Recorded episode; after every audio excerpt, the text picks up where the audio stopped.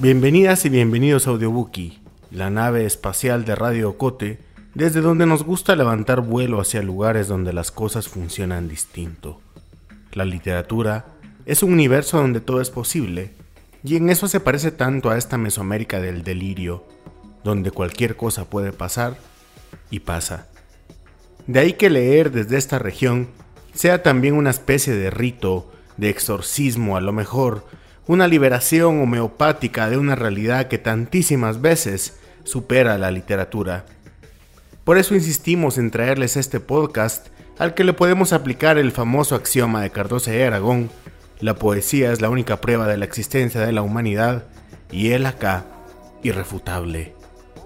En esta edición elegimos tres autores guatemaltecos editados recientemente en tres espacios editoriales distintos que nos gustan por descentrados, descolocados, porque nos traen el aire fresco de aquello que sigue sucediendo fuera de espacios tradicionales o de las geografías ya conocidas. Soy Julio Serrano Echeverría y esto es Audiobookie. En esta primera selección escucharemos parte de la novela Requiem por Teresa de Dante Leano, publicada por el Fondo de Cultura Económica. Liano es un autor reconocido y leído desde buenos años en Guatemala y desde esos mismos años ha residido en Italia. De alguna manera, su literatura es un ejercicio de imaginación desde una distancia geográfica y a lo mejor temporal, en donde el texto nos lleva a un lugar imaginado llamado Guatemala con una buena colección de fantasmas que, estamos seguros, ustedes podrán reconocer.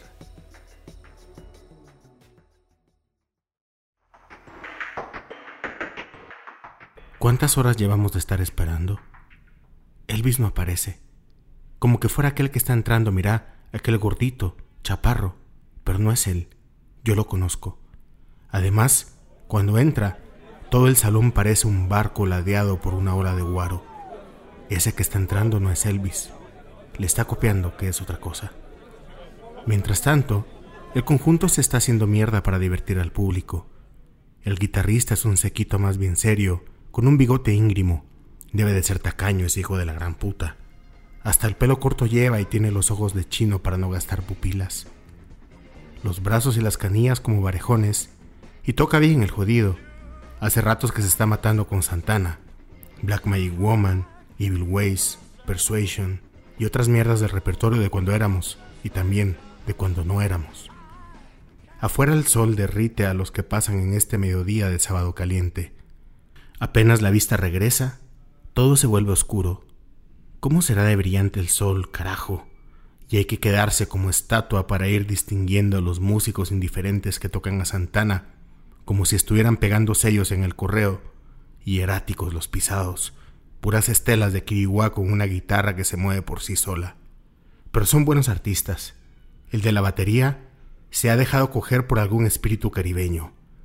Un batacazo a los platos que hacen chin, reverberante en el hemisferio del cerebro, y un plin largo y extenso como el sol incansable que nos mira desde afuera a esta sabrosa oscuridad. Y las ondas de los platillos temblorosos se van esfumando como un vapor de alambre, y sigue un segundo en el que todo se suspende. No es un espacio de tiempo, es un puro espacio de ritmo, y todos sabemos que luego vendrá lo que efectivamente estamos esperando, un ataque de la prima, una sola nota gangosa, ¡toing! que desencadena la sabrosura del bajo constante y difícil. Allá va Santana como un tren marihuano a pura cadera y plexo solar. Estalla el solista con el tema y todos tarareamos la canción reconocida. Pero ¿hasta cuándo Elvis nos tendrá esperando su llegada? Me recuerdo cuando, los domingos, si éramos niños, papaito nos sacaba a pasear después del almuerzo. Vos no habías nacido y creo que la tita tampoco. Los papás son siempre viejos para uno, pero si te pones a pensar, seguramente papaito tendría, vamos a ver, me lleva 27 años, yo andaría por los 7, 8 años, era un hombre de 34. ¿Te das cuenta? más joven que vos en este momento y un niño comparado conmigo ahora. El pichel de cerveza se está acabando. ¿Nos echamos otro antes de que venga Elvis? Ponele que tuviera yo siete años. Teresa tendría unos cinco entonces. Eran domingos como ahora es sábado. El sol chorreaba sobre nosotros y papaito nos llevaba a caminar a lo largo de la línea del tren, de la Cipresalada hasta Pamplona. Pamplona es un puente sobre la avenida al cabo del cual está la estación de rengada del tren más lento y más atrasado del mundo. Tan fantasma el maldito tren que los papás llevan a pasear a sus hijos a la línea seguros de que no va a pasar y que si pasa, primero los niños lo desmontan que el tren los atropelle. Decime vos, ¿cómo hacemos? ¿Cómo nos la arreglamos para hacerlo todo tan perfectamente mal? Pensaos, los salvadoreños se levantaron en armas y al menos quedaron tablas. Los nicas ganaron su revolución y después la perdieron. En Guatemala, los comandantes guerrilleros están viejos, canosos, panzones, chineando a sus nietos, en pantuflas con su revolución inservible, tolerados por los militares que están iguales, coches, rebosantes, diabéticos, inflados. Entonces comenzaba la chillazón. Yo creo que comenzaba apenas salíamos de la casa, tenía el pelo colocho. ¿Quién sabe por qué? Porque siempre lo tuvo liso, después.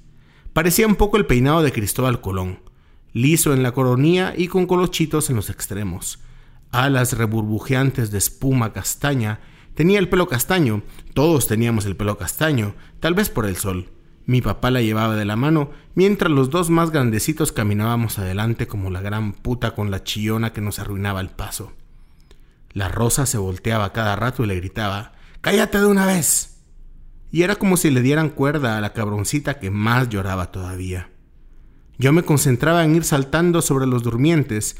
Los rieles hervían a esa hora, brillantes como recién cepillados, y un durmiente, dos, tres, cuatro, cinco, y atrás la taravilla de la hermanita que lloraba sin consuelo. Papaito decía riendo, traemos música, con esa pachocha de toda la vida que más nos ponía como la gran puta. No podía darle una nalgada, un coscorrón, pegarle un grito, sacudirla, en cambio aquella iba caminando ya sin lágrimas con las mejillas surcadas por los ríos secos de la primera tanda, la de la salida de casa. De la cipresalada a Pamplona, un solo llanto. Y mi papá que seguía riéndose. ¡Traemos música! Si esa chingadera continúa monótona, incansable, era música. Los que están en el escenario ahorita son los Beatles, mano. Nosotros que éramos pura mierda como todos los niños y en especial los hermanos, exigíamos que le pegara, como mínimo, y en cambio él se dejaba llenar el pantalón de mocos, con aquella que se le agarraba como de una bandera y seguía llorando y tropezando bajo el sol sin pausa, casi cantando su llanto porque se le acababa el aliento, monótono y ritual, como los chamanes de la montaña que rezan sus oraciones en una larga sola sílaba, una sirena automática, una queja desentendida, oficiosa, un lamento que le venía de quién sabe dónde. Porque nosotros nunca nos preguntamos, ni mucho menos le preguntamos por qué lloraba, ni siquiera cuando crecimos, cuando ya nació la tita, y después vos, y luego nos hicimos gente grande y borramos de nuestra memoria a la Teresa que lloraba sin lágrimas y sin consuelo, excepto en las fiestas familiares, cuando se acuerdan de aquella que lloraba siempre que salíamos a pasear a la cipresalada y va risa y va trago.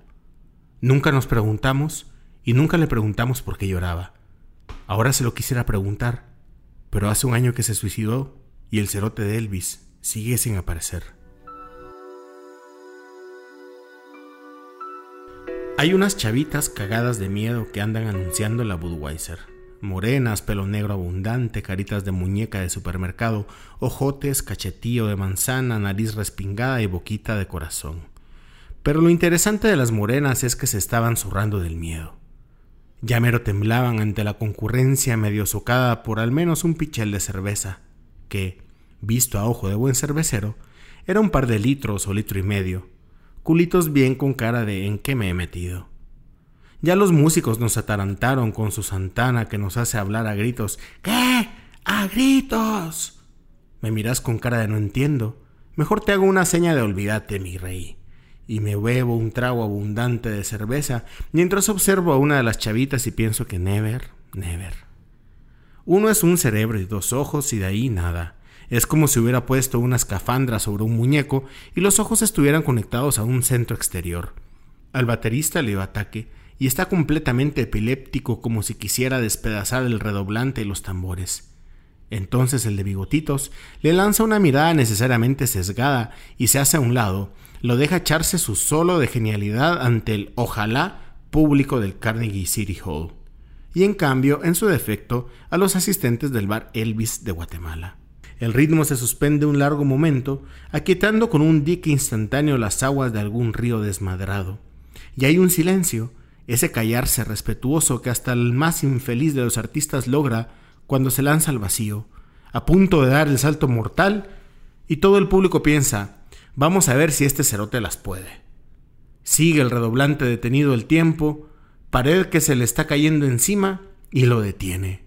Lo detiene logra detenerlo y ahora con la insistencia de las baquetas está tratando de regresarlo, de ponerlo en su lugar, de colocarlo en el punto exacto en donde estaba antes de que comenzara el duelo. Los ojos casi en blanco, el perfecto éxtasis del artista contra su elemento, y en su elemento un esfuerzo más. El público sabe que debe hacer un esfuerzo más y lo hace, y la pared vuelve a su equilibrio y está así de nuevo de pie, y eso basta porque estallan los platillos y se rompe el encanto y allá van los aplausos, buena voz, chiflidos a la gringa, y el tiempo vuelve a correr acompañado de las guitarras y el bajo que nos dicen aquí no pasó nada. Disuélvanse, vuélvanse a sus conversaciones de bolos, importantes conversaciones de mierda. Así es, mi querida doña Martita, ¿Y Elvis, mano? Hace rato que debería haber venido, y nosotros como pendejos esperándolo. Vaya que el ceviche está bueno y que el pichel de cerveza ya valió. Nos echamos el otro. Juega. Hacele señas a una de las Budweiser. Así las jodemos pidiéndole cerveza de barril y se pone como la gran puta. De paso le preguntás qué uvas con Elvis. El negro del bajo me recuerda un poco al pirata. Vos lo conociste de joven, ¿te acuerdas de él? No, ¿verdad? Era muy chiquito. El pirata iba de delincuente, mano, si no entra al ejército. Allí también terminó de delincuente, pero oficializado e impune. Si vos sos un asesino, si tenés vocación de asesino, entras al ejército y ¿qué más querés? Te enzampan una pistola en la mano y un vergo de pisados a quien mandar y te das gusto con ganas. Y fíjate vos que hubo una época en Guate que ser militar era como ser, ¿qué te dijera?, empleado de hacienda. Los militares andan en la calle, iban a las casas, vivían entre la gente y hasta los respetaban. Fue después, quiero decir ahora, que ves un militar y te vas corriendo a la mierda del puro miedo. Es la única institución que primero se hacía respetar y después se hizo temer. Pues el pirata no había domingo que no se estuviera trompaseando en el terreno de enfrente. ¿Te acordás del desencampado que había frente a la casa? Allí el pirata se rompía la madre con sus contrincantes y a cada rato se oía El pirata le está pegando a Miguel. Y las grandes alaracas y las viejas para afuera, menos la mamá de aquel que trabajaba no sé dónde. Para eso estaban las viejas huevonas que después le iban a dar el chisme. Nosotros nos asomábamos a la ventana asustados y mirábamos de lejos al grupito en donde se suponía que, al centro, el pirata se desahogaba con algún otro machito que le estuviera disputando el puesto de jefe de la pandilla. Se emborrachaba el pirata con sus cuates y luego terminaban en el campito insultándose al principio y pegándose después. Eso era ser hombres, eso era ser hombres para todos nosotros, eso era ser hombres en Guatemala de la Asunción, eso era ser hombres en un puntito del universo, escupir sangre y polvo, tragar sangre y polvo, masticar la tierrita mientras los otros consideraban que era suficiente, que ya nos podían separar, y nosotros todavía luchando por desembarazarnos, más ebrios todavía con los golpes y el deseo de matar pues te decía del pirata, era el terror del barrio. Creo que por esa época ya estaba en el Adolfo Bejol. Mirá, mirá que el pisado no es el Elvis. No es Elvis. Un día llegó a la ventana de la casa a cantarle a mi mamá. Vamos a la vuelta del toro toro gil, a ver a doña Trinis comiendo perejil. ¿Sabes qué hizo mi mamá? Era igual a él. Abrió la ventana de un pijazo, y el ruido provocó la estampida de la pandilla que se detuvo apenas en la esquina. Mi mamá no titubeó. ¡Pirata! le gritó. ¡Venga para acá! El otro que se las llevaba de no tener miedo a nadie, menos a una vieja brava, se dejó venir a la ventana con las patotas arqueadas. Sí, doña Trinis. Entonces mi nana le dijo, eso que está cantando vaya a cantárselo a la puta de su madre que yo le conozco la cola. El pirata que nunca ha sido ningún baboso Entendió que lo que vendría después sería un torrente de revelaciones, así que sin humillarse a pedir perdón, dio la vuelta y regresó a reunirse con los de su pandilla. ¿Quién sabe qué explicaciones les dio? Lo que mi mamá no sabía, Lo que ninguno de nosotros podía jamás haber imaginado era que al final de cuentas el pirata iba a terminar casándose con mi hermana Teresa. Pero yo digo que mejor nos vamos, maestro, porque ese tu Elvis ya no apareció. Estás escuchando Audiobookie de Radio Cote.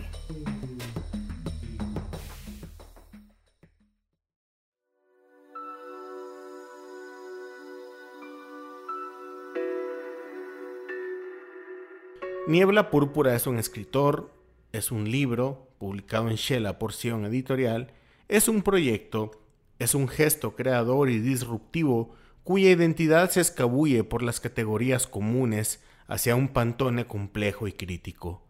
En la pasta del libro aparece también el nombre Luis Morales Rodríguez, quien ha ganado dos veces los Juegos Florales de Quetzaltenango, estudió literatura, teatro y sociología y ha sido catedrático universitario. Luis y Niebla Púrpura son el mismo gran poeta que, activa desde Odelca, sí, la Organización de Locas Centroamericanas y del Caribe, y que imagina desde San Mateo, Quetzaltenango.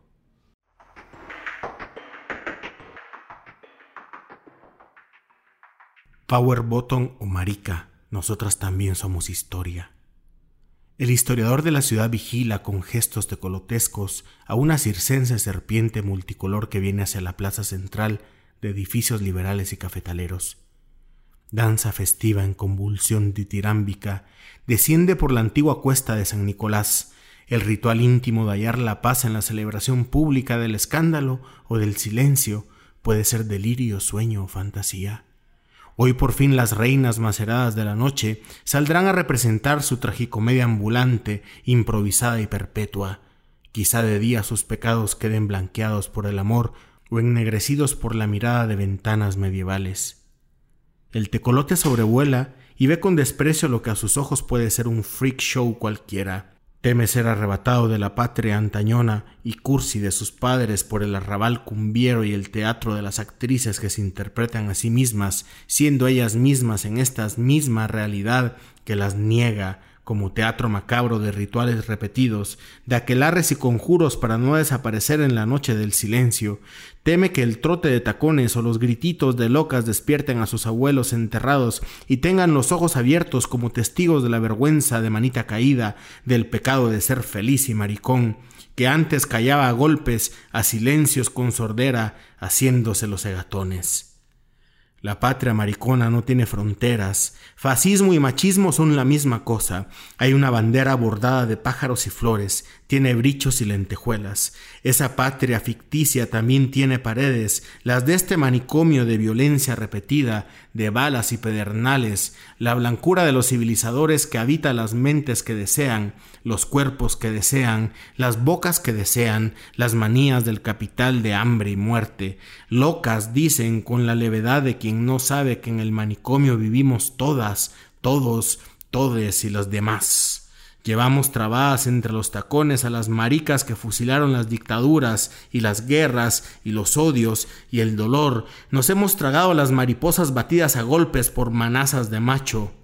Caminar hacia esa patria nuestra es atravesar un bosque lleno de raritas ahorcadas, suicidas a la fuerza. Es recorrer vuelta atrás los ríos polutos de pestañol y rubor artificial. Es tener el cinismo de decir, con cuidado, cada vez que te despedís de tus amigos y saber que a la próxima uno ya no vive en su casa, otro salió del closet, a una la golpearon, otro corrió a risotadas de los machos, una llora todos los días y de otro nunca supimos más.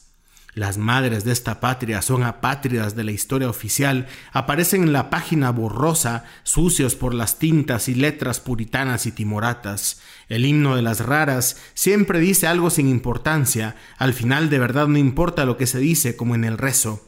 El himno es la carcajada, reír a pesar de todo, reír porque sí, reír por no llorar, reír para llamar la atención, reír para devolver la risita burlona que taladra fuerte entre las orejas y luego hacer bajar la mirada o mover más el culo para que no les quede duda, reír de pura felicidad de tórtola enamorada, reír borracha y drogada cuando ya no sabes por qué te reís. La patria que vigila, señor Tecolote, ya no existe más que en las páginas de su libro viejo. Su patria verá cómo escriben nuestra historia maricona. Dice Duvergué que en política todo lo secreto es corrupción. Quizá caminar del otro lado de la banqueta y no gritarlo y no colgarse un rótulo, quizá eso también sea un pecado. El escándalo maricón les hace temer que aunque no somos muchos y a veces no tan machos, hacemos una tormenta de mariposas que envuelve a su ciudad, una plaga rosa, una avalancha marginal que avanza desde el poder pasivo del fondo de la pirámide social.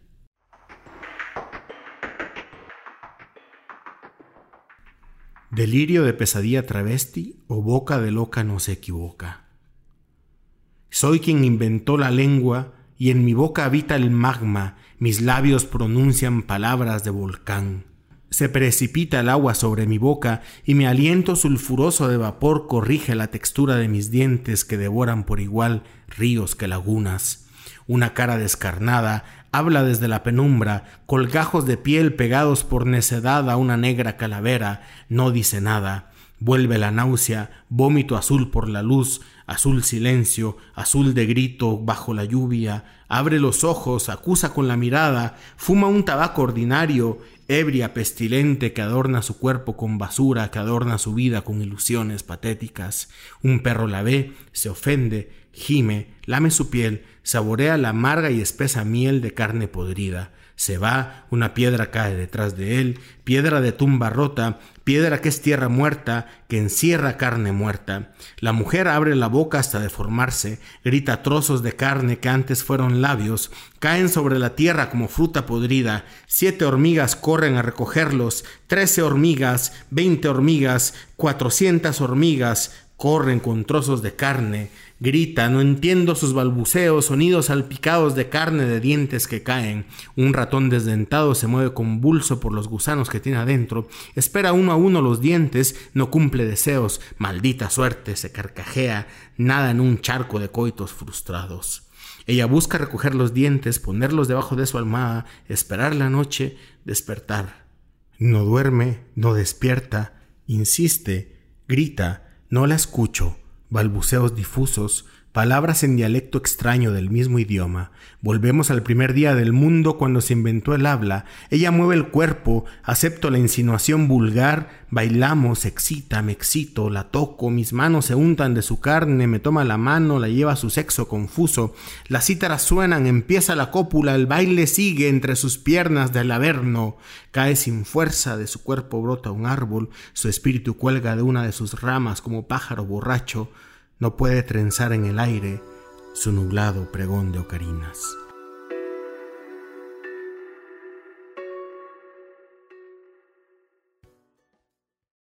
En Guatemala existe un monumento gigante a un migrante que camina con la mochila hacia un nuevo destino.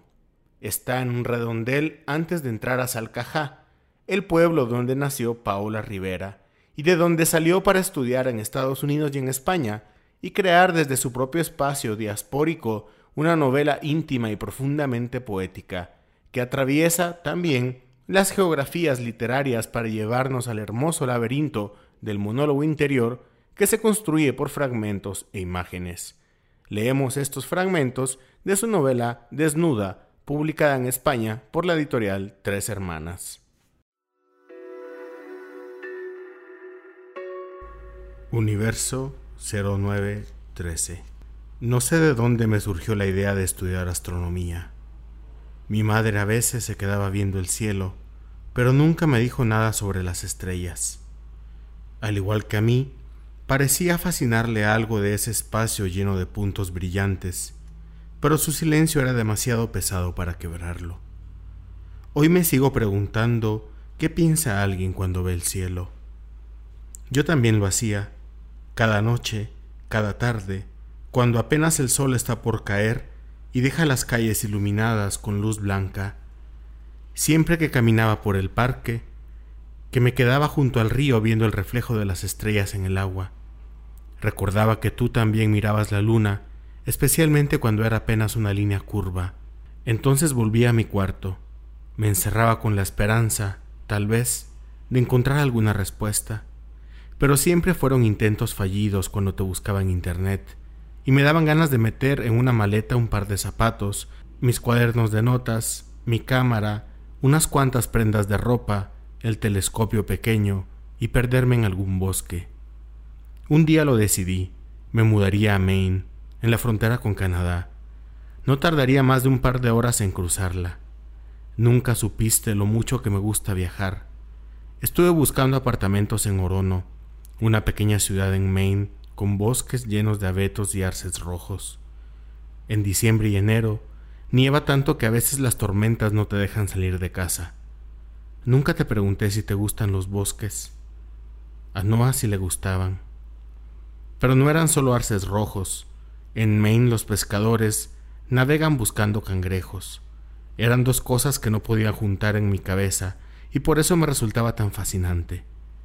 Ves en los programas de televisión sus pequeños cuerpos luchando contra gigantes como nosotros, metiéndolos en las bodegas del barco, empujando fuerte y quebrando todas sus patas porque hay demasiados.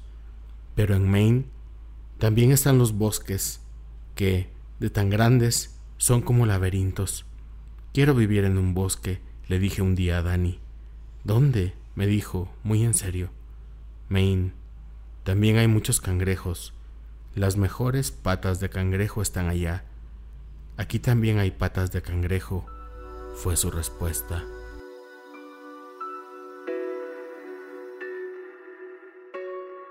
Japón 01. El peso de todas las memorias que un día has dejado guardado en alguna parte de ti llega de pronto a cubrir tu cuerpo. Por momentos me sentí como la niña de once años que te conoció cuando tú tenías veintitantos. Llevaba, si no me equivoco, cuatro meses viviendo en mi casa. Recuerdo haber pensado cuando te vi que por tu cara, por tu cuerpo, no tendrías más de diecisiete.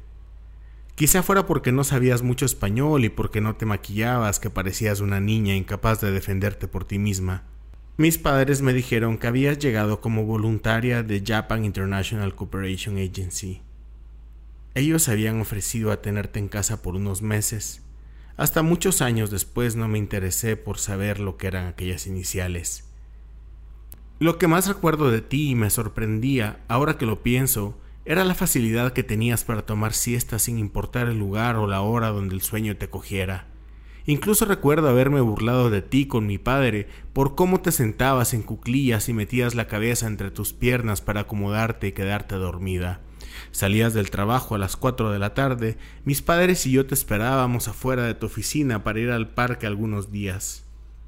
Imagino que era por no poder comunicarte muy bien o por el cambio de horario, no sé, pero las primeras semanas, si era la hora de tu siesta, empezabas a bostezar. Incluso en el parque, te acuclillabas en alguna banca o en la tierra a la par de un árbol y te dormías. Al principio ni mis padres ni yo supimos cómo reaccionar.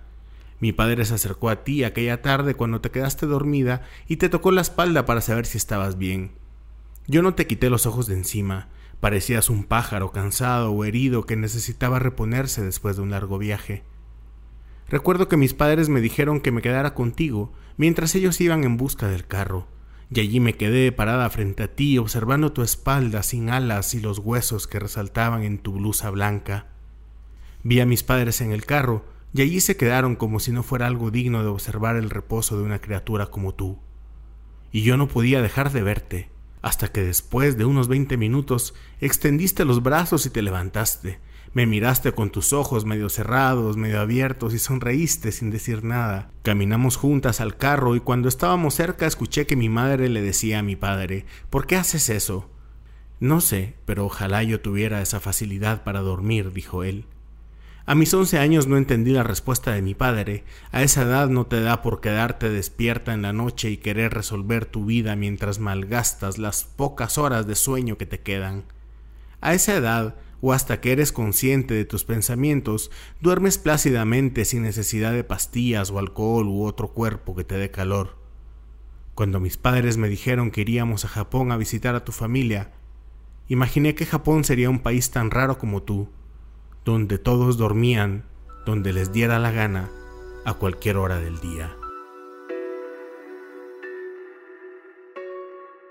Guatemala 0108 En el avión de vuelta a Guatemala vi por la ventanilla las montañas que se comían las carreteras, la abundancia de vegetación, los árboles cubriendo el altiplano, el cielo lleno de nubes que de tan blancas parecían brillar más, un paraíso que olía a primavera. Aunque un exiliado no se sienta parte de ningún lugar, quería recorrer las montañas, ver los volcanes al atardecer desde la terraza, volver a sentir su aroma, el olor de las calles cuando se mojan, fotografiar con mi padre como antes o fotografiar sola. En el avión esta vez estaba en la ventanilla y del otro lado estabas tú. Cuando veía las montañas y sentía la piel de gallina, un cosquilleo en mi espalda, pensaba en la emoción de ver aquel paisaje, quisiera creer que fui capaz de transmitirte un poco de aquella sensación, volver a territorio conocido, un hogar, el mío, y saber que estaría cerca por un tiempo más, muy cerca, Volteaste como si te hubiese estado llamando con el pensamiento y nuestra mirada chocó.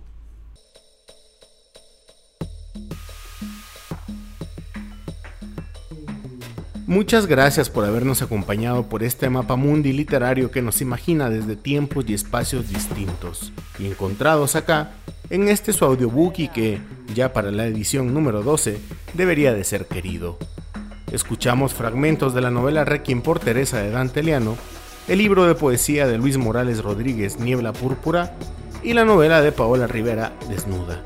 Imaginen que al añadir esta edición a su playlist Audiobookie tendrán ya seis horas continuas de literatura centroamericana leída para ustedes con el fuego del equipo de Agencia Ocote. Si les gustó, vayan, compren los libros, léanlos en voz alta en la intimidad de su casa sean parte de esta invocación colectiva y síganos en nuestras redes sociales como Agencia Ocote, compartan nuestros episodios y disfruten la vida previa al meteorito. Audiobookie es producido en Guatemala por el equipo de Agencia Ocote, con el apoyo de Seattle International Foundation. Producción sonora Melissa Rabanales. Coordinación Julio Serrano. Música original Juan Carlos Barrios.